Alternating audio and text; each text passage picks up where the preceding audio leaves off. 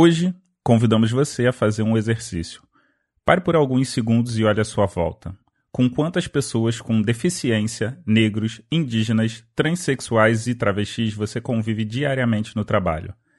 Na sala de aula ou em seu ambiente de lazer. Historicamente, esses são grupos de pessoas deixados à margem da sociedade, que sofreram preconceitos, foram excluídos, mortos por crenças de maioria e não tiveram as mesmas oportunidades de atingir o mito da meritocracia, que acredita que o sucesso vem para qualquer um, basta se esforçar. Em 2012, o Brasil implementou o sistema de cotas, ou as ações afirmativas, para tentar diminuir as distâncias sociais e disparidades entre classes, dar oportunidades iguais para todos e reparar os erros graves que cometemos na história.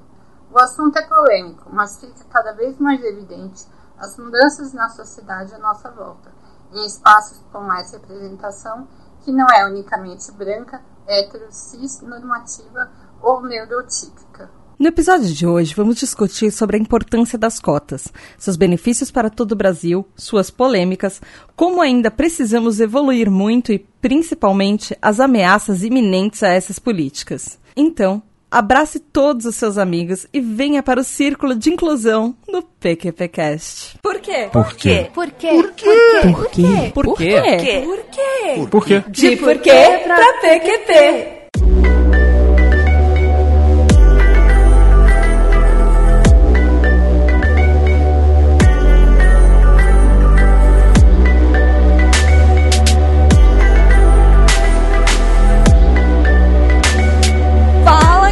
PQPquesteira! Começando mais um De Porquê pra PQP, o podcast de ativismo e sociedade que explica os plot twists da vida real. Eu sou a Tata Finoto. Eu sou o Mogli. Eu sou a Malu Leite. Eu sou a Marina Batista. E é isso aí, meu ouvinte! Hoje a gente tá aqui pra falar uma coisa mega importante e como vocês já estão começando a ficar acostumados agora em 2019, PQP tá aqui justamente para fazer cada vez mais ativismo nessa internet e falar sobre coisas botar o dedo na ferida que algumas pessoas acreditam que não são necessárias ou não são verdades, ou blá blá blá blá blá blá, blá enfim. E é para isso que a gente está aqui hoje, para falar sobre isso. A gente vai falar sobre cotas hoje. Por isso nós temos representantes maravilhosos, gente. Eu nós reunimos um time tão maravilhoso aqui que eu quero apresentar para vocês. Primeiro, a Malu Leite, ela é graduada em letras, que é português e inglês, ela é professora na área de desenvolvimento social do Senac São Paulo, escritora e poetisa, autora do blog Malu Complica e mediadora de debates de gênero, diversidade e sexualidade. Oi, Malu, bem-vinda! Olá, obrigada. A gente tá também com uma, uma pessoa que é recorrente no PQPcast, que já veio uma outra vez, que é a Marina Batista. Ela é formada em design, pós-graduada em design estratégico de marcas. Ela é uma pessoa com deficiência, com AMI, que é amiatrofia muscular espinhal, do tipo 2, e ela tem o blog Rodando pela Vida. Oi de novo, Marina! Bem-vinda! Oi, Tata! Tudo bem? Obrigada por estar aqui, gente. Vocês são maravilhosos. E já que a gente está fazendo o um programa de cotas, nós temos que ter a nossa cota homem cis hétero. então, ele é matemático. Gente, é, além de ser homem cis hétero, ele também é matemático. Olha que maravilha. Ele é professor de matemática. e ele é lá da galera do HAL e do podcast Big Tree. Se você não conhece a voz, você tá perdendo alguns anos de, de PQPcast aí, porque o Mogli já é super recorrente aqui. Oi, Mogli. Eu já sou do tipo que bota o copo na mesinha sem botar o porta-copo. É, você já é do tipo que rouba das hosts em Jenga. É desse tipo que você, de pessoa que você é. eu não roubo, eu não roubo. Eu não tenho problema. eu não tenho culpa. Enfim se a host não sabe jogar. Enfim. Não sabe jogar no nível A gente hard, vai falar de cotas e você é o homem hétero cis aqui. Então fica na sua. Mas brincadeiras à parte, gente. É um assunto mega importante. E todo mundo aqui tem alguma coisa para falar sobre isso. Então, eu acho que e seria uma boa ouvir e talvez mandar até para aqueles seus parentes, amigos, pessoas que acreditam que a meritocracia é porque a pessoa não se esforçou o suficiente na vida. Todo mundo tem alguém que conhece que é dessas. Então. então, deixa eu te falar, eu já tive essa discussão em uma festa de família. É, beleza! eu também já tive numa pizzaria em família. Foi ótimo. É impressionante como em família sempre saem ótimas discussões, né? Não é? Não, mas o melhor é que eu saí dessa discussão pra parar que eu era para dizer que eu era a favor do aborto. É, tá, tá, tá, melhorando cada vez mais, Mog. É isso aí. Por isso que você tá convidado aqui hoje. então, galera, se você quiser ouvir um pouco mais e realmente descobrir sobre cotas, fica com a gente.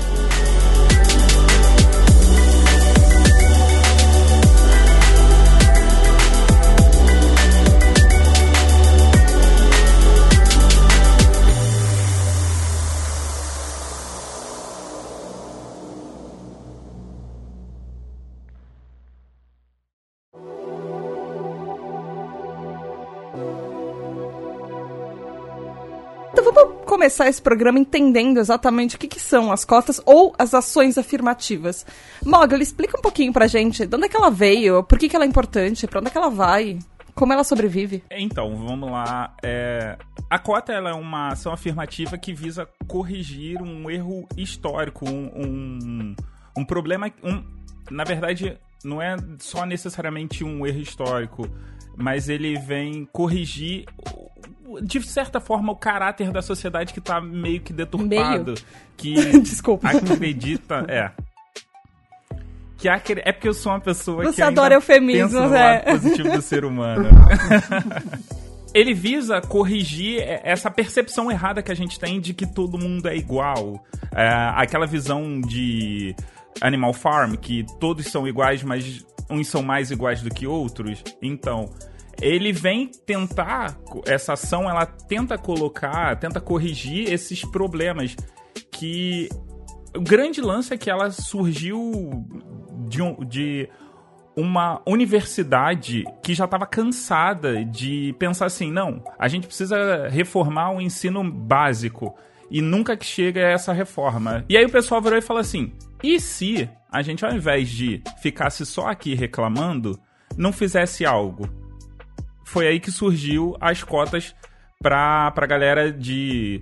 É, tem um grande problema aqui que eu sempre soube que foi a UERJ que foi a primeira universidade a implementar isso.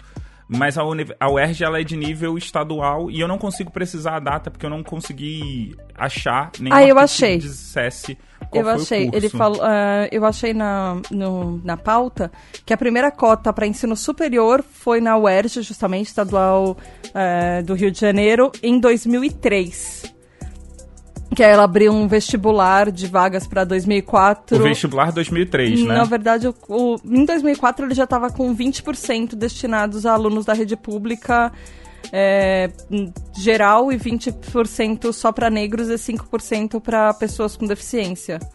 É, deficiência física, isso é importante falar. É porque, assim, o vestibular da, da UERJ 2003 significa que ele foi feito em 2002. Né? É, eu não sei, eu não sei se na verdade é, o termo então... foi assinado em 2003 pro vestibular de 2004, que eu achei foi a data 2003 comparando com o Não, da então, UNB, que, que, que, foi 2013. Então a gente fala ah, do, tá. da UNB, da Universidade de Brasília, só que ela é de 2013. Mas é que falam que ela foi uma das primeiras porque por causa comparada com a lei do com a que a lei só foi assinada em 2012, enfim. Mas continue aí, Então, Mônica. eu sou eu posso essa parte da história eu vivi. Ah, então, também. obrigada. Não, é porque o que que acontece? Eu sou um da, dos primeiros integrantes da política de cotas da ah. UERJ. Eu sou eu sou de 2004. Ah, né? entendi, entendi. 2004 1. E aí, o que acontece? Uh, até esse período a gente não sabia exatamente e durante a minha faculdade a gente teve até um, um, um processo de ajuste, porque é, no, no período em que a gente estava fazendo a faculdade, acabava se corroborando muito aquela prática de que, ah, não, o aluno de cotas ele não vai ter condição, é, né, ele nem vai ter condição, que o pessoal falava. Ele não vai café de manhã, comia um sanduíche, um, qualquer coisa que eu conseguisse comer com um real, e quando eu voltava para casa na parte da noite, eu meio que almoçava, meio que jantava. Como era um intermédio de um e de outro, eu não tinha fome pra janta de verdade. E depois de um tempo, o que que aconteceu? foi visto, né, que seria legal você fazer dar uma bolsa para essa galera. A UERJ fazia uma coisa muito curiosa que por um lado é positivo e por um lado é negativo. O que, que eles faziam? Eles pegavam uh, o valor de uma bolsa e dividiam por dois fazia com que a galera tinha pelo menos a possibilidade de se deslocar, que já era alguma coisa, porque a gente não tinha tanto aporte financeiro para estar tá fazendo isso, a gente dependia muito ou de estar tá trabalhando ou dos nossos pais, e também fazia com que a gente pudesse se alimentar minimamente assim. Uh, na época, a gente ganhava uma bolsa de 150, 190 reais, se eu não me engano. E depois disso, a faculdade começou a perceber que os alunos que tinham a bolsa deixaram de abandonar a faculdade por conta disso, porque tinham como se manter. Porque é aquele negócio, não adianta eu pegar você, colocar em Harvard, mas você não tem condição de se alimentar lá, de se deslocar lá, você tende a fracassar. Cara, assim, não tinha isso. Xerox foi um luxo que a gente começou a se dar ao final da, da, do curso. Mas era sempre aquele lance assim, de tipo, ah, não, pô. Às vezes, cara, vou te falar, muita gente, eu não sei se é por conta do curso, que meu curso foi de matemática, e a galera era muito parceira, assim, mas muitas das vezes a gente pagava pro outro, assim, ah, pô, tu não tem condição não, calma aí, toma aqui, tô te dando, pô, vai lá, tira essa xerox, qualquer dia tu, tu me ajuda de outra maneira. E a gente ficava nesse, é, não digo nem escambo, mas esse, essa troca de favores que essa troca de xerox, por assim dizer. Uhum. Ainda mais que tem outros custos, né? Não só de alimentação e transporte. Tem sempre custo de livro. A gente sabe que xerox em faculdade é uma das coisas que mais existe. Então tem, tem vários outros custos, não só esse. Na minha, na minha faculdade, o pessoal criou um daqueles. Na época ainda eram grupos de. grupos do Yahoo. E o pessoal criou um, um grupo de e-mail. E tinha alguém que tinha o Xerox e às vezes eles repassavam o material do professor pelo e-mail para todo mundo da classe. Às vezes acontece, isso ajuda também muito, ainda mais com a internet agora. Mas isso foi crescendo ao longo do tempo, né? Essa lei que, entrando um pouquinho mais no detalhe, ouvinte, essa lei que o Mogli falou, que foi, depois virou uma lei que pá, começou na, na UERJ, mas depois virou uma lei federal, foi a lei número 12.711, que ela é de 29 de agosto de 2012. É, e aí na, a, o, o, prazo final de implementação dela era para ser agora de 2016. E ela fala que, no primeiro artigo, ela fala que as instituições federais de educação é, superior vinculadas ao Ministério da Educação, elas precisam reservar uh, em cada concurso seletivo que elas fizerem um ingresso é, para curso de graduação, enfim, para curso e por curso noturno, enfim, no mínimo 50% das vagas de estudantes que tenham tanto cursado integralmente o ensino médio em escolas públicas, como também para pessoas negras. É, essa, essa lei, ela, eles, eles fizeram um sistema gradual no artigo 8 ela fala que ela, é, ela era para ser implementada gradualmente, no mínimo 25% da, das reservas da lei a cada ano, é, a, em, nos próximos quatro anos. Então, de 2012 a 2016, tinha que crescer 25% de vagas por ano até completarem os 50%. E aí, tinha um parágrafo que ele falava que é o parágrafo único dessa lei que ela fala que 50% destas 50% de vagas tem que ser para famílias com salário inferior a 1,5 salários mínimos e a outra, os outros 50% dessas vagas são para pessoas que ganham mais do que um salário mínimo e meio. Para vocês terem uma ideia, existe um, um esqueminha. Pense assim, são 100 vagas. 50 das 50 vagas são dedicadas, são é, normais e 50% são para as ações afirmativas, são para as cotas. Destas 50 para cotas, 25 vagas são para pessoas que têm menos do que um salário e meio e as outras 25 são para pessoas que têm mais de, que ganham mais de um salário e meio. Aí, dentre essas 25, mais 14 são para pessoas negras, é, indígenas e nordestinos. E aí dessas, é, 11 são as demais vagas. E aí isso ainda vai dividindo. Uh, 11 vagas são para pessoas negras, pessoas indígenas e pessoas com, com deficiência. E nove são vagas restantes. E eles ainda vão dividindo de novo. Então, assim, é muita, muita, muita subdivisão que tem para cada, pra cada um. Tipo, são. Da, da, desculpa, das 14 que tinham, uh, 11 são para pessoas negras eh, e pardos indígenas, como eles descrevem na lei, e 3 são para pessoas negras, pardas indígenas e com deficiência. E aí fica, ele acaba dividindo um monte, tem umas vagas que são só para deficiências. Aí para pessoas com deficiência acima daquele 1,5 salário mínimo, pessoas com deficiência abaixo daquele 1 salário e meio mínimo. É é muito detalhadinha a lei. Mas assim, como é, que, como é que vocês veem isso na sociedade? Não, então, a gente tem a lei 12.711, mas ela só se aplica a instituições federais.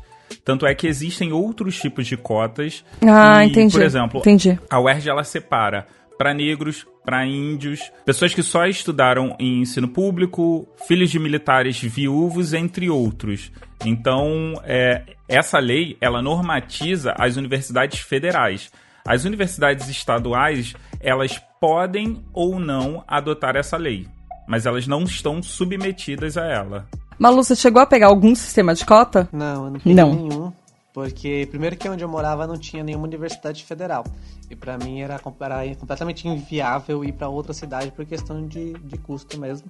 Como acabei só fazendo uso do ProUni mesmo, que acho que aí não entra no caso das cotas, né? É, a gente anotou o ProUni como ações que elas ajudam, assim, a, o ingresso na, nas universidades. É, eu fui aluna do ProUni, eu consegui bolsa integral do ProUni, mas foi só. Não, não consegui nenhum outro tipo de cota, não. Que é, inclusive, uh, o ProUni, ele, é ele tá na lei 11.096 barra 2005 que era dessa isenção de e ela inclusive dá isenção de impostos para faculdades que aderirem ao programa.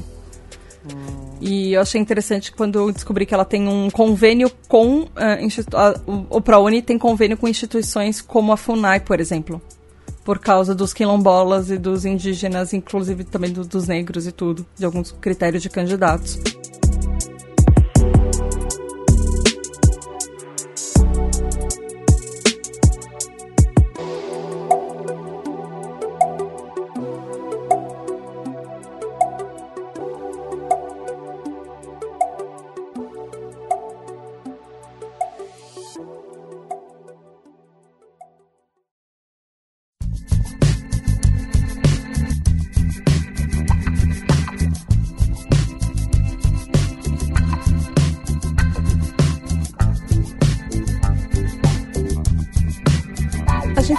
Pouquinho, mas por que, que a cota é importante? Vamos, eu acho que assim, o cerne desse episódio é basicamente isso. Porque todo mundo já ouviu uh, exatamente como o Mogli estava falando no começo. Que ah, as pessoas que entrarem por cota, elas não vão ser capazes de acompanhar as outras, elas já vêm com uma defasagem, ou uh, outra falácia que, que rolava solta por aí quando começaram as cotas era que as pessoas iam ter uma vantagem competitiva que uh, todos os outros alunos não tinham, que eles iam ser privilegiados, que eles estavam roubando vagas de outras pessoas. Todo mundo já ouviu alguma coisa desse jeito. E eu queria saber de vocês, assim, por que, que vocês acham que cota é importante? Por que, que vocês veem que isso, porque como o Mogli falou, é uma reparação histórica. Assim, pensando, são 150 anos de, de que a gente está livre de, de escravidão. Pessoas com deficiência, a gente nem fala, porque a gente está começando a engatinhar quanto a isso. Trans, tipo, a gente tá, assim, a gente acabou de abrir os olhos para pessoas trans e, e, e, sabe, e travestis, é. que estão começando a falar sobre isso agora e adotar. Eu acho que mais do que uma reparação histórica, é uma reparação social, né? Uh, uhum. uh, no caso de pessoas com deficiência, eu primeira, o primeiro impacto de cota que a gente teve, na verdade, foi no mercado de trabalho, né? Não foi nem com cotas para poder estudar. E quando você tem um, um espaço se abrindo, sendo obrigatório, que na verdade não é um espaço se abrindo, são as pessoas sendo obrigadas a te ter ali, você está começando a, a, fazer as pessoas nos enxergarem, pelo menos da ótica da pessoa com deficiência. Além do mais, você está dando um, um impulso social para ela, para ela poder ter qualidade de vida, porque fora do trabalho ela não ia ter como se manter, como ter sua independência, que é uma, uma questão que, que a pessoa com deficiência ela tem uh, muito tolhida, né? Ela não ia ter a, a dignidade que ela tem. E eu acho que, assim, vendo como a pessoa com deficiência veio com a cota primeiro na questão do trabalho, depois da, da formação, na minha, no, meu, no meu ponto de vista, assim, eu não peguei cotas para poder estudar, porque aqui não tem universidade federal, mas tem uma estadual, que é a Unicamp, e ela não tinha cotas. Uh, eu também não peguei o ProUni, porque veio depois. E é, eu acho que vem com um, uma questão de chega de desculpa para o mercado de trabalho não dar emprego a essas pessoas. Tanto que uh, em 2003 é, a gente tinha um índice muito pequeno de adesão escolar em curso superior. E uh, eram só 5 mil pessoas. Em 2016 a gente já era 36 mil. Então, assim, isso é muito importante, porque essas pessoas elas já existiam, elas já precisavam de espaço, uhum. mas elas não tinham como entrar nas universidades. Elas não tinham um espaço garantido, seja por questões de dificuldades de acesso físico, seja por questões de, de não ter o espaço, a equivalência uh, com, um, de condições com uma pessoa mais privilegiada. Eu queria te perguntar uma coisa, inclusive, Marina, porque eu é, eu já trabalhei numa empresa que ela tinha aquelas, assim, todo, a maioria dos lugares tem vaga para pessoas com deficiência, mas eu lembro de um diálogo que eu tive com, com uma amiga que ela tinha uma deficiência e ela falava que ela ia sair da vaga dela, porque tinha um, um processo interno de vaga na empresa, e ela queria sair da vaga dela de pessoa com deficiência para ir para aplicar para uma vaga sem deficiência, porque ela falava que ali, naquela vaga com deficiência, ela nunca ia conseguir crescer na carreira dela, que ela nunca ia ser promovida. Então ela ia mudar de tipo de vaga dentro de um processo interno para ela tentar ter uma chance melhor na carreira dela, já tendo entrado na empresa. E eu tenho a impressão que isso é uma coisa que acontece um pouco, né? As pessoas com deficiência, elas entram na empresa, mas elas são elas sofrem um pouco de preconceito lá dentro. É, para gente... ser promovido, de ter subordinado. Ou é só impressão minha? Não, não é só impressão. É porque, assim, existem algumas amarras na, na lei de cotas para emprego que, assim, a vaga que é ocupada hoje por uma pessoa com deficiência, se essa pessoa com deficiência sai, amanhã ela também tem que ser ocupada por uma pessoa com deficiência. Então, assim, uh, quando você tem toda uma cultura que te dá subemprego, você vai perpetuar o subemprego para a pessoa com deficiência. Você não vai ter um, um quadro de carreira, entendeu? Por isso que tem algumas empresas que, para se dizer inclusivas de verdade, dizem as nossas vagas são para todos. Mas mesmo assim ainda tem aquelas vagas específicas para pessoas com deficiências. Porque elas têm que continuar preenchendo aquela vaga que já existia com uma pessoa com deficiência, que entrou por cota com uma outra pessoa com deficiência. Você não tem mesmo uh, muita oportunidade de crescer dentro de uma empresa. Que as pessoas não te veem mesmo como profissional. É, eu, inclusive, um beijo pro Sidney Andrade, ele tava, a gente tava falando sobre isso, ele fez um tweet é, muito legal sobre capacitismo e ele tava e uma das coisas que ele falou era isso que uma das coisas que pessoas com deficiência sofrem muito é que eles não são nem respeitados pelos próprios subordinados que quando eles têm uma promoção e eles têm um subordinado às vezes os subordinados ignoram como se a pessoa não, não tivesse capacidade para estar tá ali como se ela não devesse ocupar aquele espaço e é um dos grandes problemas da cota para todo, absolutamente todo mundo é esse. A gente tem que ter cota para ocupar o espaço, para mostrar que todo mundo tem que ter os mesmos direitos. Eu acho que a, a cota, ela tem três pontos principais, assim. Ela é importante por conta da representatividade, porque a hora que você forma essa galera, você joga ela no mercado de trabalho, querendo ou não, o mercado de trabalho vai ter que absorver mais cedo ou mais tarde. Dá um tarde. jeito, né? De algum jeito ele vai ter que absorver. E aí você começa a ver é, a, a galera de, de, de diversas. É, seja negro, seja índio, seja uma pessoa com deficiência. E isso faz com que é, as outras pessoas que são assim, elas comecem a pensar: eu posso. Ou, pô, se ele chegou ali, será que eu posso ir além? Como é que eu faço para chegar ali? E isso estimula. É o grande problema que a gente fala é, de questão de mulheres no, no cinema, negros no cinema e em todas as outras áreas de entretenimento e todas as pessoas aqui que a gente está discutindo, é, seja é, trans, seja pessoa com deficiência ou qualquer outra pessoa que a gente está falando aqui.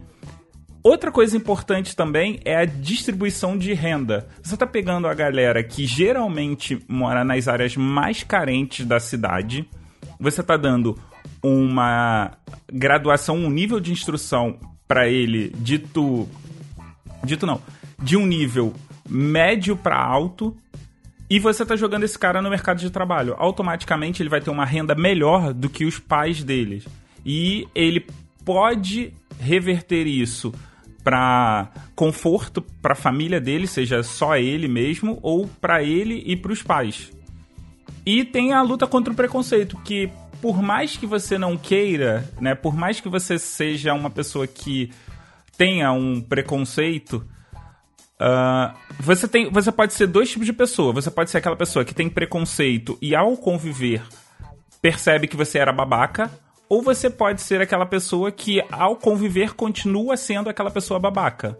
Se você é essa. Se você é esse tipo de pessoa, sinto te informar que você tá errado. Ah, se você for esse tipo de pessoa, você não tá nem ouvindo o PQP Cash, então. é, eu tava esperando a galera falar, porque eu acho que as, as cotas para a questão do, dos negros ou das pessoas com deficiência é um pouquinho mais difundido. difundido. Então, quando a gente fala da questão da transgeneridade, é praticamente você falar de uma não cota, né? Porque Dentro da cota que tá entrando, né? É. É, então, porque praticamente não existe cota para pessoas transgênero. Ah, só para poder esclarecer também, o termo transgênero é um termo guarda-chuva que abrange tanto travestis quanto transexuais e até as pessoas não binárias. Mas, enfim. Então existem três universidades, se eu não me engano, que aderem isso no país todo. E a discussão sobre a transgeneridade no nosso país e no mundo de um modo geral, acho que eu posso até dizer, ela é praticamente inexistente. É, a maioria das pessoas, eu tenho certeza, que só se lembram que pessoas trans existem quando vê uma. Senão, a gente nem sequer é lembrada. Então, é algo que ainda está no campo da invisibilização quase que total. Tanto é que você pega as estatísticas da população trans, ela é, elas são assustadoras. É, eu aqui estou no alto de um privilégio gigante. Eu, eu digo que eu vivo no, no mundo de Oz, né? Porque eu tenho um, um, um, bom trabalho que me apoia, que apoia iniciativas de inclusão e diversidade. Eu circulo por espaços que me dão uma bagagem de conhecimento muito maior sobre as questões e eu estou, de certa forma, inclusa nessa sociedade, apesar de todos os preconceitos que existem. Mas se você pegar, por exemplo, 90% das mulheres trans no Brasil já recorreram em algum momento ou vivem da prostituição para poder sobreviver. A grande, a grande maioria por ter sido expulsa de casa pela família não aceitar. A, a expectativa de vida, de vida média de pessoas trans, em especial de mulheres trans, é de 35 anos. E por que essa expectativa tão baixa? Justamente por essa condição marginalizada e também porque o Brasil ele é o país campeão é, no, nos números de transfeminicídio é, comparado com todo o mundo. O que é muito curioso, porque ao mesmo tempo é o país que mais consome pornografia trans. Ah, eu acho isso muito sintomático, mas ainda assim, quando a gente fala de pessoas trans de um modo geral, ainda tem aquele estigma de pessoas quase que subhumanas mesmo, que não é nem gente, certo? Então, eu acho que são questões que ainda estão, estão tá, muito engatinhando, isso se estiver engatinhando, sabe? A, a sociedade está parando para começar a abrir os olhos agora e ainda com muita resistência, porque eu acho que talvez. Uh, eu acho que um paralelo que eu posso fazer aqui, quando a gente fala, por exemplo, da questão das pessoas com deficiência, eu acho que por ser. É, acho que há um Posso estar enganada, mas eu acho que há um, uma predisposição no senso comum de se solidarizar com essa pessoa. Às vezes, não necessariamente da maneira mais adequada, mas há uma, uma preocupação um pouco maior. Quando você fala de pessoas trans, é tratado como algo patologizado, ou que é frescura, sabe? Ou a pessoa não entende o que, que é a questão de identidade de gênero. Então ainda há muitos estigmas na sociedade. E mesmo quando você tem uma qualificação que, vamos supor que num, num futuro utópico aí a gente tenha é, cotas para pessoas trans é, de maneira mais difundida. Ainda assim, uma pessoa trans, ela passa por outras discriminações só por ser trans, independente da qualificação, independente da experiência. Eu conheço casos de pessoas trans, andei lendo por aí também, de pessoas trans que foram para entrevista de emprego, participaram de todo o processo seletivo, passaram na seleção e quando foi entregar os documentos, que ainda não havia tido a ratificação de nome, que a pessoa, que o, o, o departamento pessoal percebeu que era uma pessoa transgênero, porque até então não havia sido percebido, porque talvez se tivesse sido percebido esse processo nem teria avançado tanto, essa pessoa deixou de ser contratada, sabe? Então, ainda há um pensamento muito cisnormativo que exclui essas pessoas, é, que, pessoas como eu, o tempo inteiro. Então eu acho que as cotas elas são importantes muito pelo que o Mogli falou de, da questão de você dar essa visibilidade também para essas pessoas, delas estarem ocupando os espaços. Porque é uma pergunta que fica, né? Onde estão as pessoas trans? Para ninguém nem sequer se, se tocar que elas existem. Elas estão invisibilizadas nos mais variados lugares, nos mais nefastos espaços da sociedade, por conta de toda essa esse sistema que oprime, ridiculariza, enfim, coloca sempre essas pessoas numa situação secundária ali, como se nem fosse gente mesmo. Então, quando você coloca essas cotas em vigor, você está dizendo para para essas pessoas que elas também têm uma chance e você está mostrando para quem convive com essas pessoas que é um ser humano como qualquer outro. E esse ponto, inclusive, eu pude, eu posso vivenciar cotidianamente em sala de aula. Eu acho que quando os meus alunos chegam, que eles percebem que, que que ter uma, uma professora trans, eu acho que no primeiro momento. É, eu acho não, tenho certeza. Porque eu vejo as carinhas. Uh, eles têm um, um, um, choque, assim.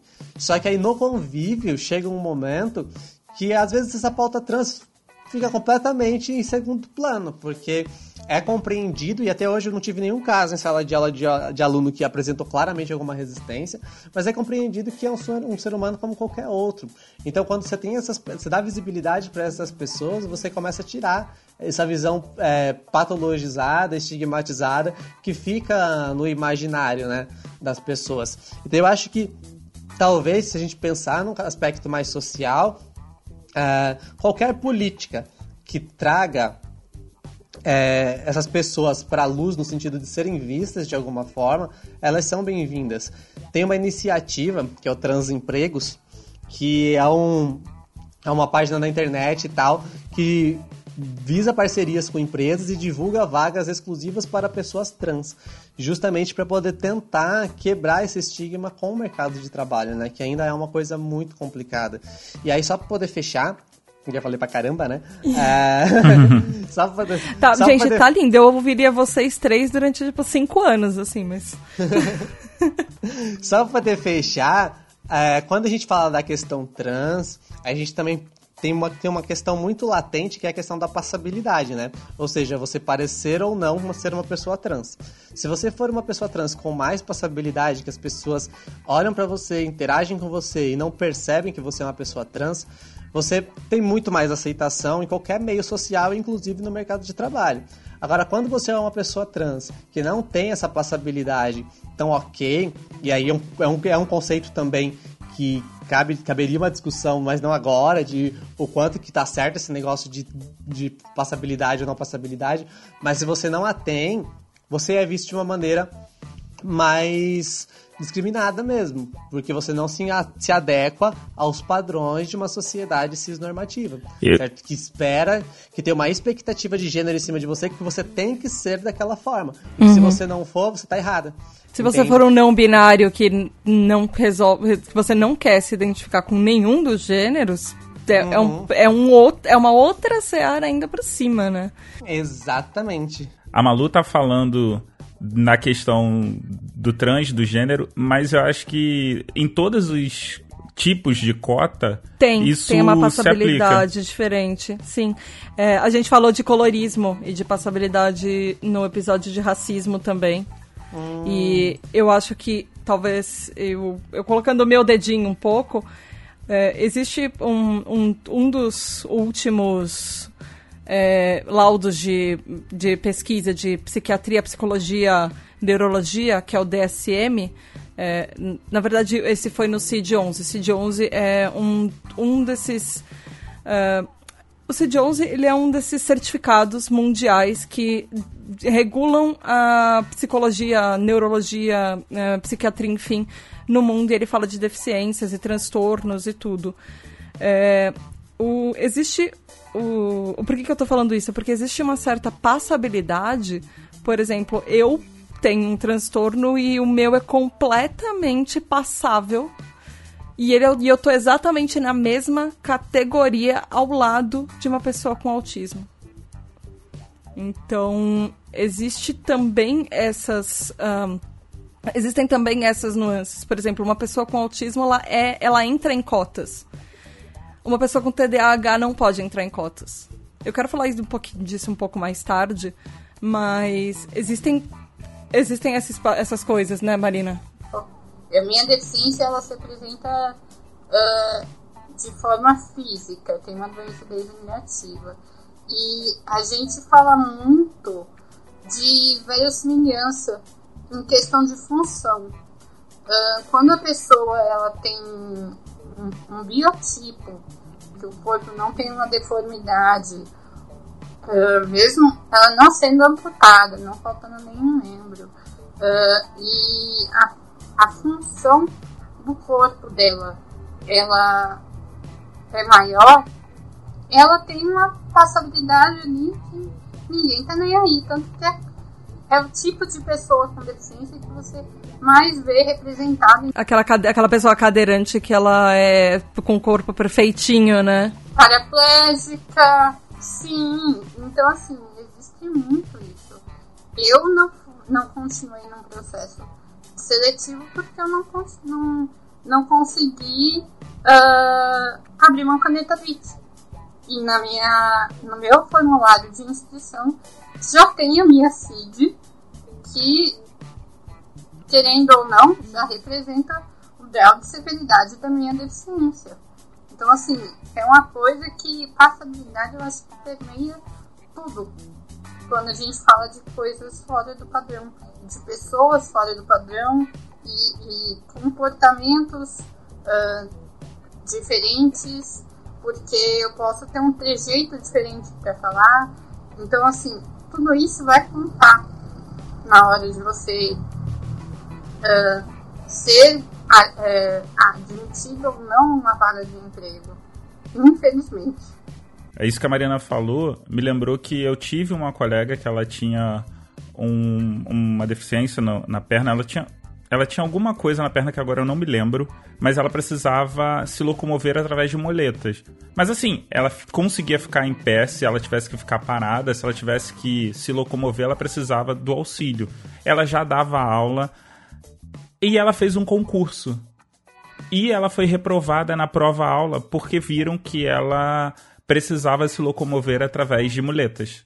E assim, ela já tinha um outro concurso em que ela dava aula. Ou seja, a, a, a prova-aula que ela passou não foi. O, elimina, o que eliminou ela não foi o conteúdo, porque é um conteúdo que ela dominava, que ela praticava. Mas foi a, a, a deficiência dela que atrapalhou, ou, quer dizer, que fez com que os avaliadores... Foi o preconceito dos outros, né? Exato. Ah, só fazendo um parênteses, quando a Malu falou das três universidades que aceitam pessoas trans, travestis, é, pessoas transexuais, transgêneros e travestis, são a Universidade Estadual da Bahia, a UNEB, a Universidade Federal do ABC, o FABC, e a Universidade Federal Fluminense, o FF, que são três que abriram Uf. cotas para UF, desculpa. ah, então vocês, pessoas do Rio, pra mim é o FF, mas tudo bem. Eu também, pra mim aqui era o FF também, ia passar, que era uma beleza. Se você falar o FF, tu pode estar na frente da UF. O nego vai falar assim, nem conheço. ok, tá bom. Mas enfim, são essas três que abriram as, as cotas. E elas são cotas extremamente recentes, gente. Tipo, extremamente do uhum. tipo 2018 estamos falando exatamente, sobre isso, tá bom? Exatamente. e assim, tanto é que as, as medidas afirmativas para pessoas trans, de modo geral, são muito recentes. É, uma mudança, por exemplo, relevante que foi acontecer só, duas na verdade, que foram acontecer só em 2018, foi a desburocratização para ratificação de nome. Então o processo foi bem simplificado e isso facilita, você não precisa mais de laudo médico, é, processo judicial, nada disso, é autodeclarado diretamente no cartório agora. E isso foi uma conquista muito importante. E o fato também de a, a questão da transgeneridade ter saído do, do round do, de transtornos mentais na OMS, ah, né? Sim. Que Vocês então saíram, era... a gente entrou. A gente, nosso DH, mas... E aí, uma outra coisa também que eu ia falar: a questão da transfobia, ela também opera diferente para homens e mulheres trans. Ah, tem um caso de um rapaz que trabalha numa outra unidade do Senac, que eu acabei fazendo contato com ele pela internet, e ele estava me contando que ele passou pelo processo seletivo e tal, começou a trabalhar, bem depois que ele já estava trabalhando lá, que já estava lá dentro, que ele foi contar para as pessoas que ele é um homem trans. Então, como a passabilidade é um negócio que faz toda a diferença, né? E e ainda tem a questão de, do, de toda a misoginia e tal, de como que o preconceito vem muito mais forte em cima da mulher trans, até pelas expectativas que tem em cima do feminino, né? E, e tem isso. Então, a passabilidade ela vai fazer com que, se você tiver mais passabilidade, que você consiga viver como uma pessoa que não é uma pessoa cis, que é a norma, né? E a menos passabilidade faz, faz com que você tenha obstáculos maiores. Se você é uma mulher trans, a, a carga ela é do, dobrada, até porque o processo de transição de uma mulher trans ele é muito mais complicado do que o de um homem trans. Porque, sendo bem breve, começando pelo tratamento hormonal, que o tratamento hormonal masculino do homem trans que está fazendo a sua transição, ele é muito mais efetivo, porque a testosterona ele é um hormônio muito mais forte na sua ação no organismo. Então ela, gera mudanças muito mais satisfatórias e às vezes até em menos tempo e que trazem mais passabilidade.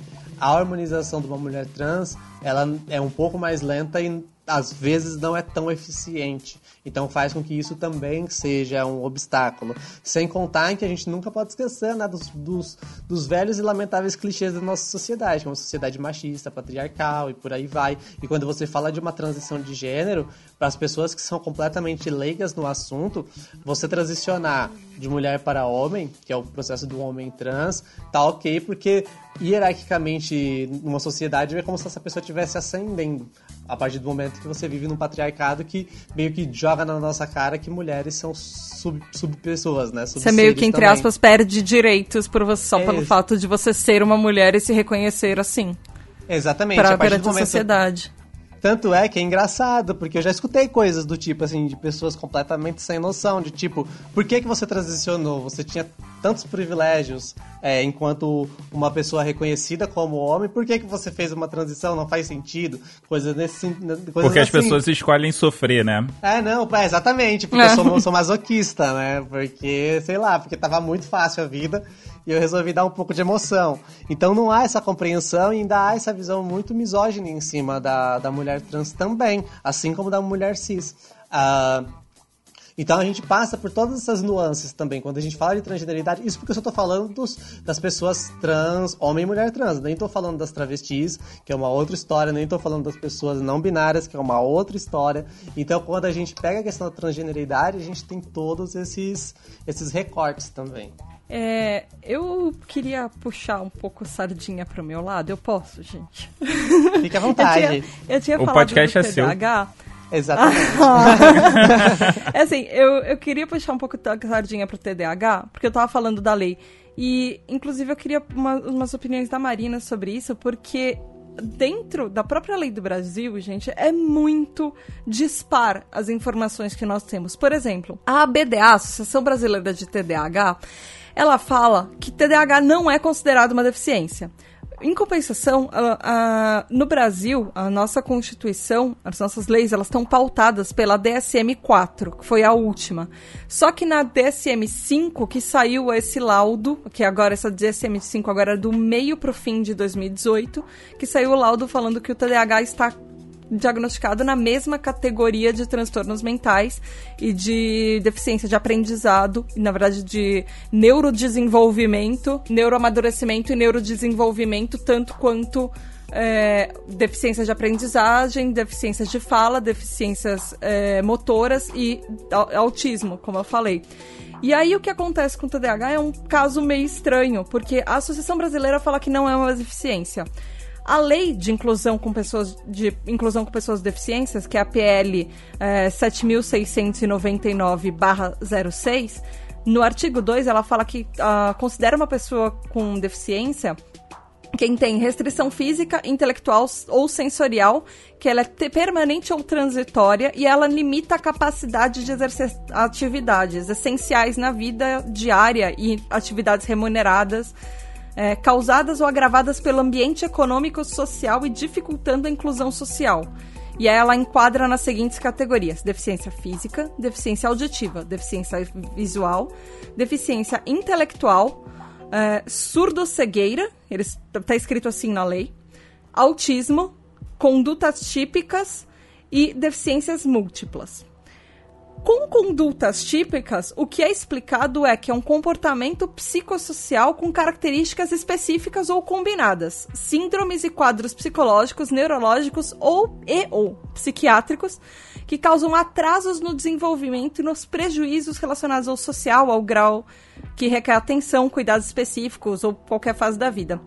Se vocês lembram do nosso episódio 200 sobre TDAH, ou se vocês vieram da tribo TDAH, que é o nosso novo podcast, vocês sabem que a definição do TDAH é um neuroamadurecimento mais lento do córtex pré-frontal. Então ele basicamente está descrito como conduta típica.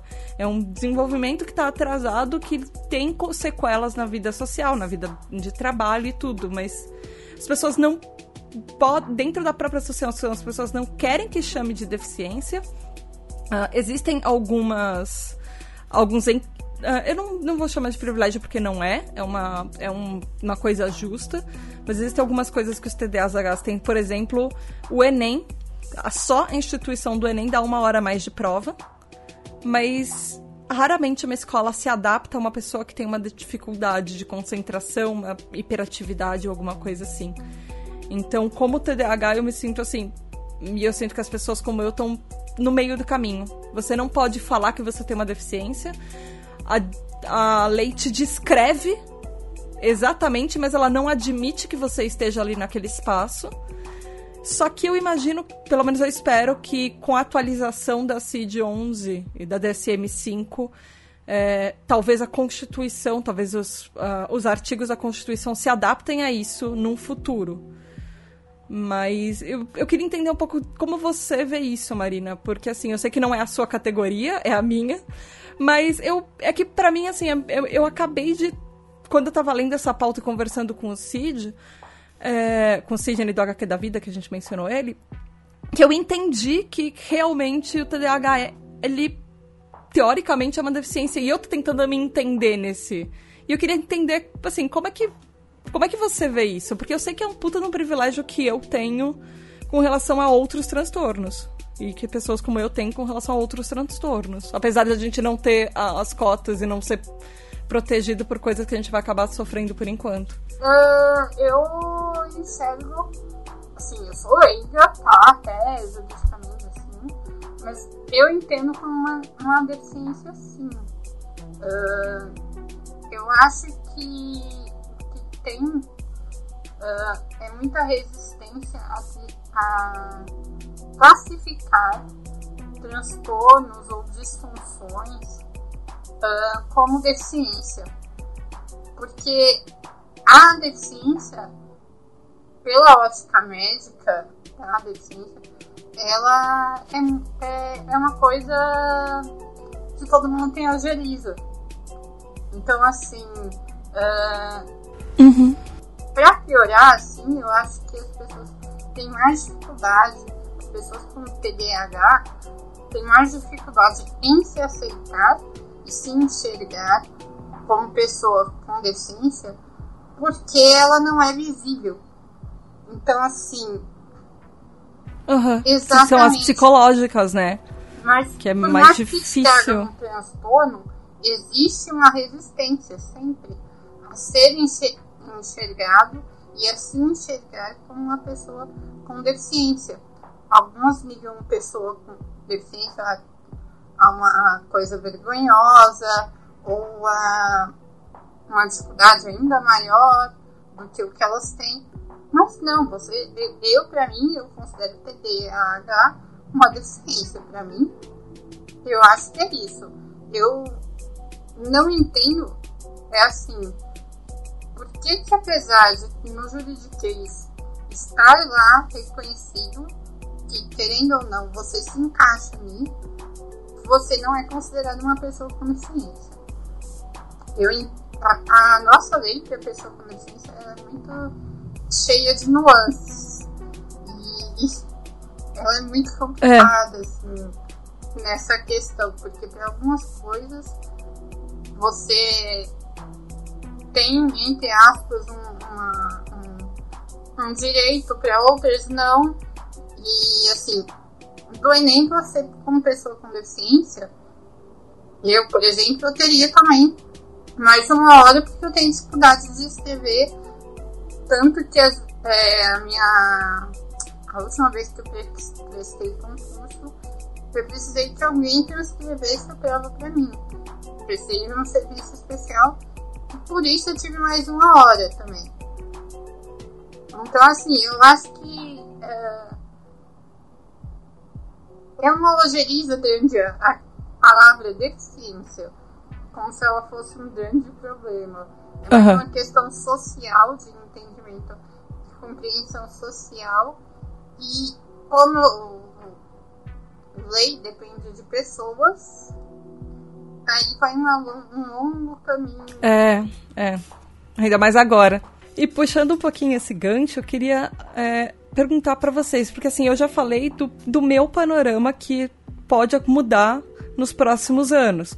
Porque se atualizarem o DSM-5 na lei, talvez o TDAH comece a fazer parte de pessoas com deficiência que deram lugar de direito.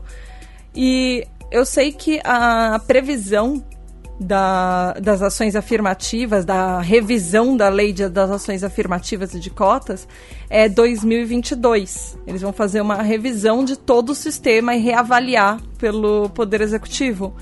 E eu queria saber o que, que vocês veem nisso, porque assim, ao mesmo tempo que a gente está abrindo oportunidade, por exemplo, 2018 incluíram, é, como a própria Malu falou, várias universidades começaram a incluir cotas para pessoas é, transexuais, transgêneros e travestis.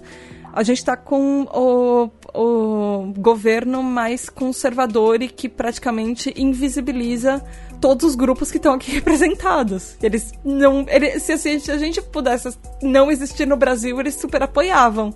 E a gente vai continuar existindo, a gente vai continuar resistindo, mas eu quero saber como é que vocês veem isso no futuro, porque a gente está exatamente no mesmo um... caminho, sabe? Eu já vou pegar um gancho já aí na sua fala, já que você citou essa questão da, das pessoas trans. Ah, eu acho que, assim, a perspectiva é, em relação às pessoas trans é de total retrocesso. Você já percebe... Você acha que mesmo avançando com essas faculdades pode voltar ao que era? Ou... Bom, piorar a gente já sabe que só pelos assassinatos Sim, eu acho que é uma, que é uma perspectiva de retrocesso, justamente porque você tem a retirada da, do, da, das pessoas LGBT na citação na, no, nos direitos humanos. Você tem uma ministra que diz o que ela disse esses dias Nossa. atrás. Nossa. Que é, que é uma fala extremamente transfóbica. E você tem uma população que, por ignorância, compactua com esses discursos. Então, eu acredito que no, o, o, a gente está entrando numa era extremamente ob obscurantista e que um dos primeiros alvos são as pessoas trans. Porque uh, a gente tem um governo extremamente conservador atualmente que demoniza uh, homossexuais e se demoniza homossexuais, que são pessoas cis quem dirá nós, pessoas trans? A, a discriminação é tão grande que ela é feita de uma forma que nem somos citadas.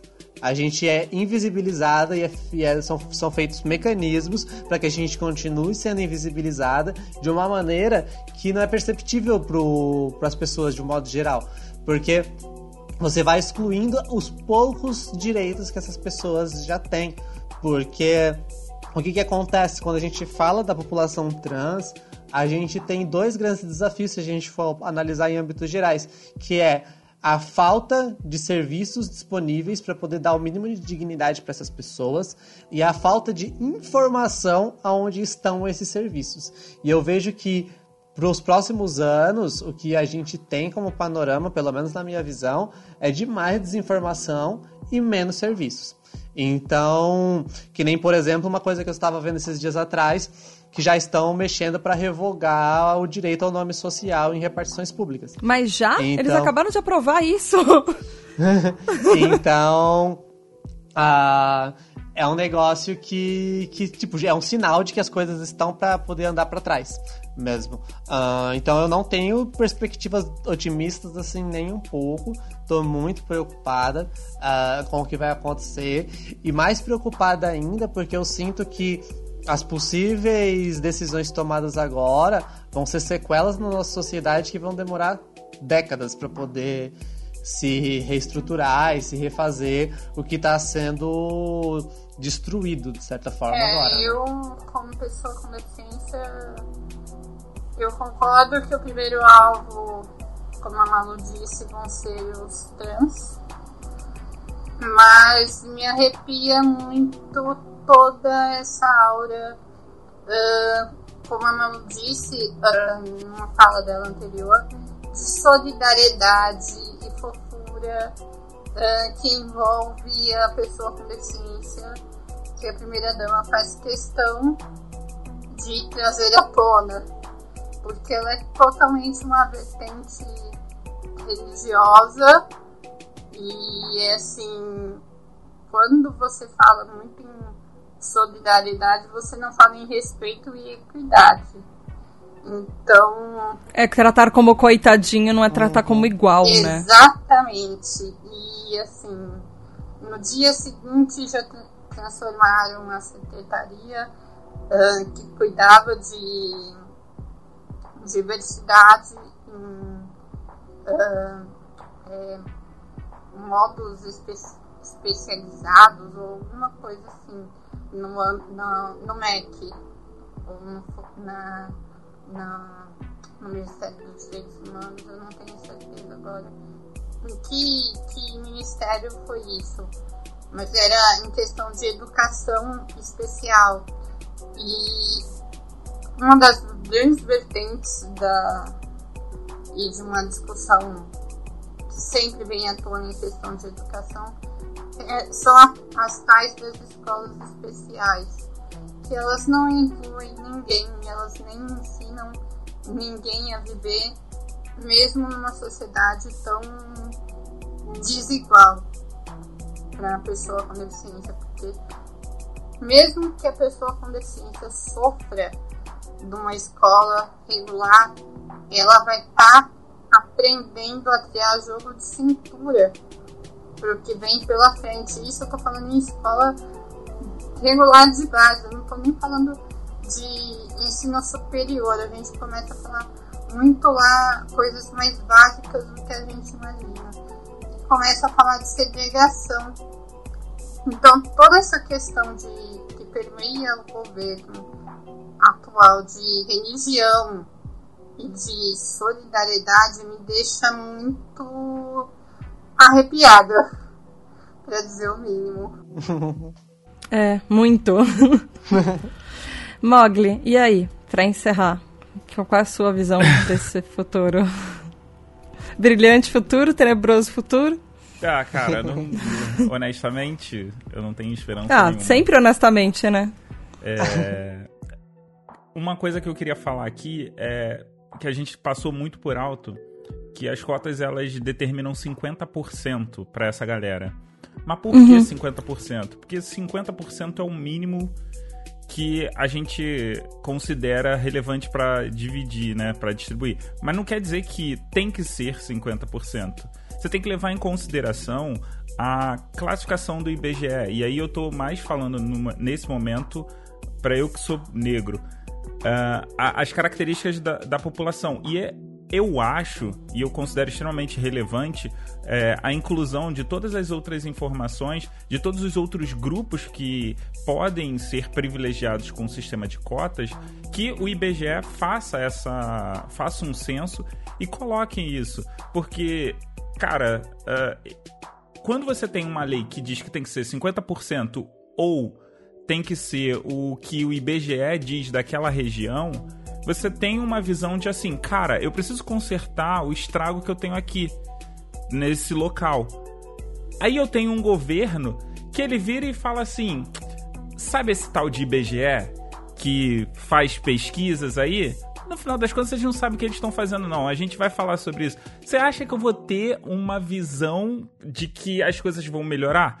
A única visão que eu tenho é que as cotas não devem acabar, mas deve entrar aqui o item tipo 25% pra hétero topzera que faz arminha. Porra, porque eles precisam. Esse, essa galera precisa muito de cota, cara, porque precisa estudar um pouquinho. Desculpa, desculpa. Acho.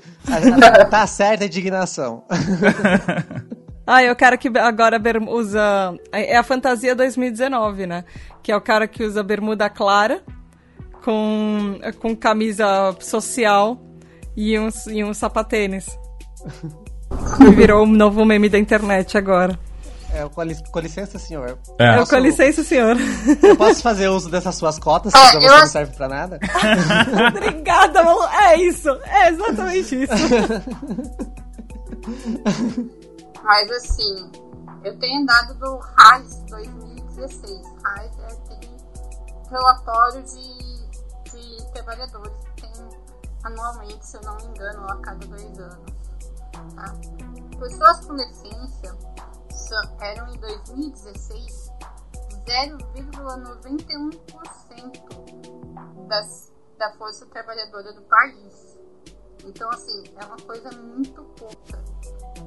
Em números concretos, a gente representava só 415 mil empregos, sendo que 93,48% desses vínculos eram pela lei de cotas. Só que ainda assim, de todas as empresas que têm mais de 100 trabalhadores, 50% não cumpriam as leis de cotas. Então, assim, esse é um dado muito relevante e a gente vê que a questão não está resolvida ainda. Por mais que Uhum. É... é só olhar em volta, né? Quantas pessoas com deficiências, quantas pessoas negras, quantas pessoas trans, quantas pessoas estão inseridas em todos os ambientes onde nós estamos? Não estão. É, é simplesmente Sim. Elas não estão. Então, assim, não adianta, não é porque vai ter a obrigação legal que a pessoa vai cumprir como a gente sabe bem. Mas é um número muito assustador. Se você é, levar em conta que pessoas com deficiência entre idade de 15 a 64 anos são 24,9 do país. É muita coisa. É muita coisa. Só Eu sei que só de TDAH é, a estimativa é que sejam entre é, 6 e até 13%. Então eu costumo falar 10, mas mesmo assim. E outra coisa, ouvinte.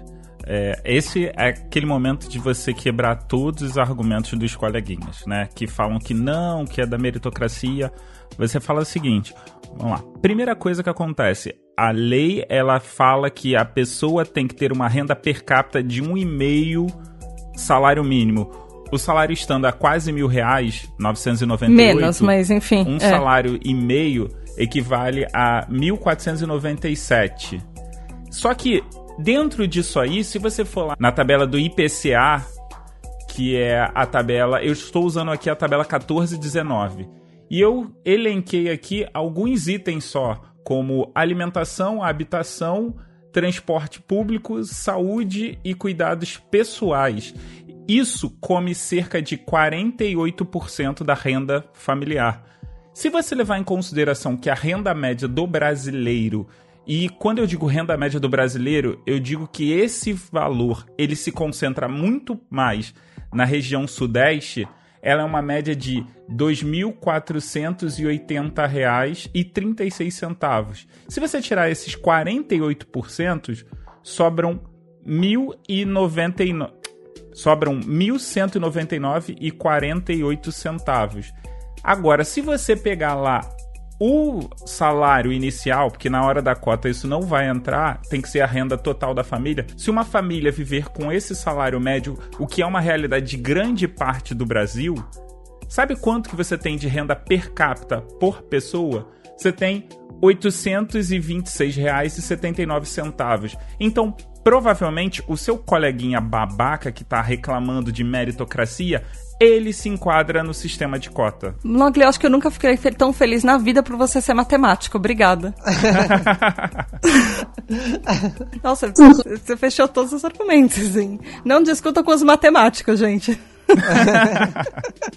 Enfim, é, é, é, é questão, é, são questões básicas. São questões de dar uma condição de vida e tentar abrir mão um pouco do, do, do seu privilégio que não, não, não vai fazer nenhum mal existir uma outra pessoa que você não está acostumado, que esteja frequentando o mesmo espaço que você. Não existe nenhum mal que ela esteja lá, que ela comece a fazer parte disso. E é meio que.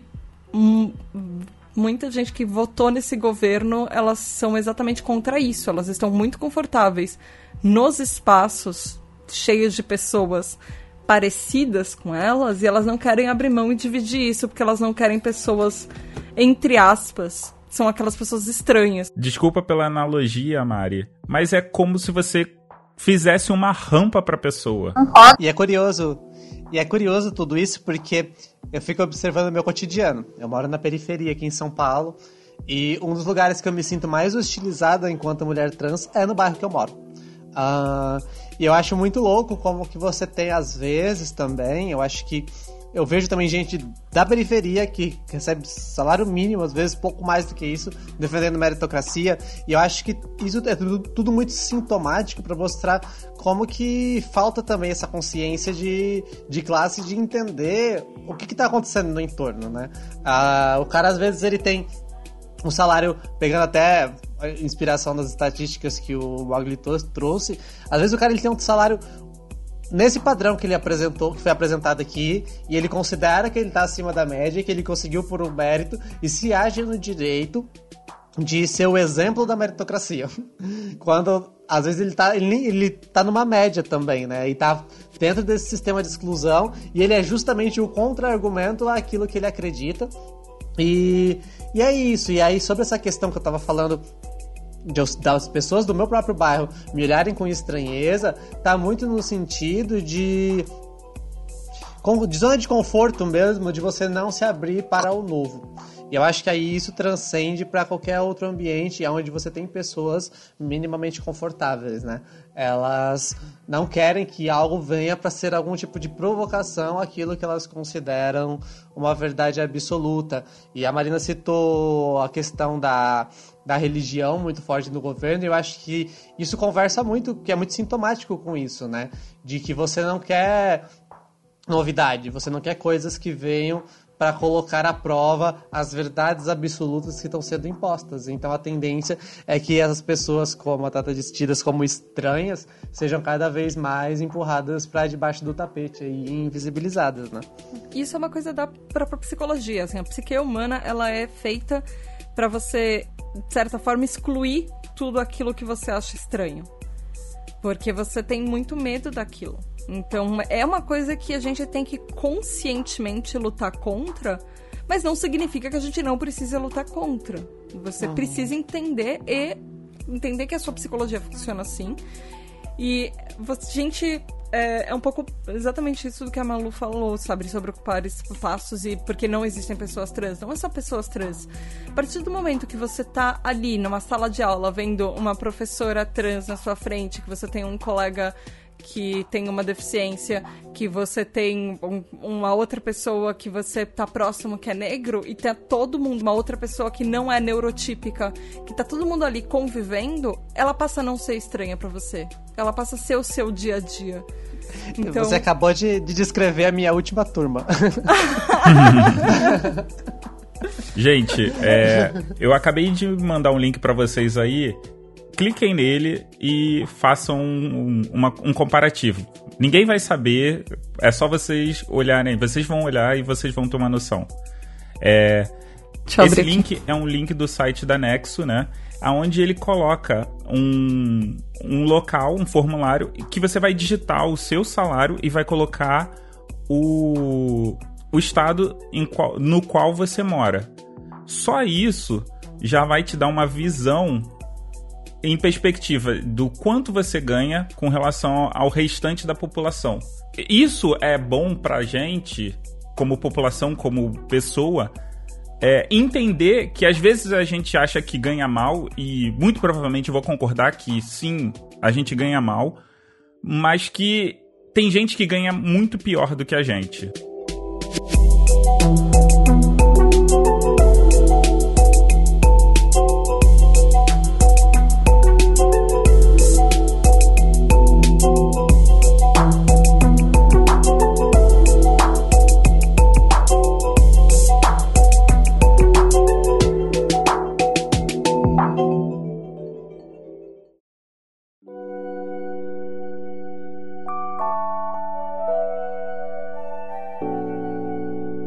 Então foi isso, meu ouvinte. Se você vai começar a conviver com espaços que eles são diversos e tem todos os tipos de pessoas junto com você abraçadas de mãos dadas, deixa a gente saber. Você pode mandar um e-mail. Eu quase falo, como é que faz, né? você pode mandar um e-mail para pqp@pqpcast.com você vai lá no nosso Facebook, na página de Porquê para PQP, ou no grupo ouvintes do PQPcast lá no Facebook. Tem também o Twitter, o arroba underline PQPcast, e o Instagram, que é o PQPcast. O Instagram sempre tá com novidades e toda semana a gente coloca coisas relacionadas à pauta também. E não só isso, mas também tem sempre alguma coisa sobre feminismo e TDAH lá também. Então falem conosco e falem o que vocês acharam dos episódios, por favor. E Malu, Marina, Mogli, meu time com M. Muito, muito, muito obrigada vocês participarem. De verdade. Gente, essa pauta foi maravilhosa. Ela não teria acontecido assim, de, de um jeito tão. Ai, sério, obrigada. Obrigada de, de coração. vocês estarem aqui. Malu, como é que faz quando se alguém quer te encontrar, quer falar com você? Passe seus jabás, suas redes sociais. Como é que faz pra te encontrar? Olha, eu sou facinho. Qualquer lugar que você jogar Malu Complica, você vai me encontrar. Então, Instagram, arroba Malu Complica, Twitter, arroba Malu Complica, facebook.com barra Malu Complica. E aí você me encontra também no Medium, por Malu Leite, e tem o blog malucomplica.wordpress.com. Oh, Jabá completo. Obrigada. Marina, e você? Faça seus contatos, por favor. Olha, eu sou tão fácil quanto a Malu também, viu? É rodando pela vida em todas as mídias sociais. Twitter, Instagram, Facebook e rodando pela vida também é um blog que vai virar brevemente um canal no YouTube também. Ai, que legal! Parabéns! Mogli, você? Como é que. Se a pessoa ainda não te conhece por algum acaso, aqui no PQPcast. Se a pessoa ainda não me conhece, é só procurar por Léo Underline Mogli na maioria das redes sociais. Se não, procura por Léo Mogli que você vai me achar. Seu podcast, agora que você tá com dois, será que eu faço o seu jabás por você? Porque eu posso. Então, você pode me encontrar é, regularmente no galeradohall.com.br e mensalmente no bigtree.com.br, que é, na verdade, bigtree.com.br ainda não. Pode bigtree.com.br. Se não tiver funcionando bigtree.com.br, tente podbigtree.com.br. O 3 é numeral, tá? É, o, o Big Tree, ele é um podcast de NBA feito por fãs para analisar tudo que acontece dentro de um mês, né? A nossa nosso compromisso é o compromisso de análise de um fã, totalmente passional. E o galera do HAL. Gostei. E o galera do HAL é o é um podcast de entretenimento, basicamente. Feito por três matemáticos. Ah. gente, eu só queria fazer uma ressalva aqui. A gente falou das cotas e, gente, e nós mencionamos uh, os indígenas, que eles também estão nas cotas. A gente só não tinha nenhuma pessoa indígena aqui para falar, mas não se não preocupem tinha vírgula, que nós vamos... porque eu sou negro barra indígena. Tá bom, desculpa. Então, enfim. Mas a gente vai fazer ainda esse mês de fevereiro um episódio só sobre a situação indígena do Brasil. Então fiquem ligados, vocês já acabaram de tomar um spoiler. Mas a gente vai falar sobre isso um pouquinho mais pra frente. Legal. Ótimo. E, gente, nós temos uma tradição aqui no PQPcast. Por favor, façam as honras e mandem alguém ou alguma coisa pra PQP. Malu, você que nunca fez isso aqui antes ainda, faça as honras primeiro, por favor. Bom, eu quero mandar para PQP todas as pessoas transfóbicas e preconceituosas, uh, em especial as radfan que usam um discurso de inclusão para poder excluir pessoas. Marina? Quero mandar para PQP todo mundo que vem com aquela abordagem. Ai, que fofinho, mas você tá fazendo isso para uma pessoa com deficiência. Sinceramente, viu? Acorda. Mogli. Eu quero mandar pra PQP todo mundo que fala ele é negro, mas tem nariz afilado. Ai, meu Deus. ah, meu Deus. Eu quero mandar pra PQP todas as pessoas que ainda insistem em vir falar comigo que TDAH não existe. e, que, e que ele nem foi comprovado cientificamente. é isso, galera. Beijo da Tata e até segunda-feira que vem. Tchau. Tchau.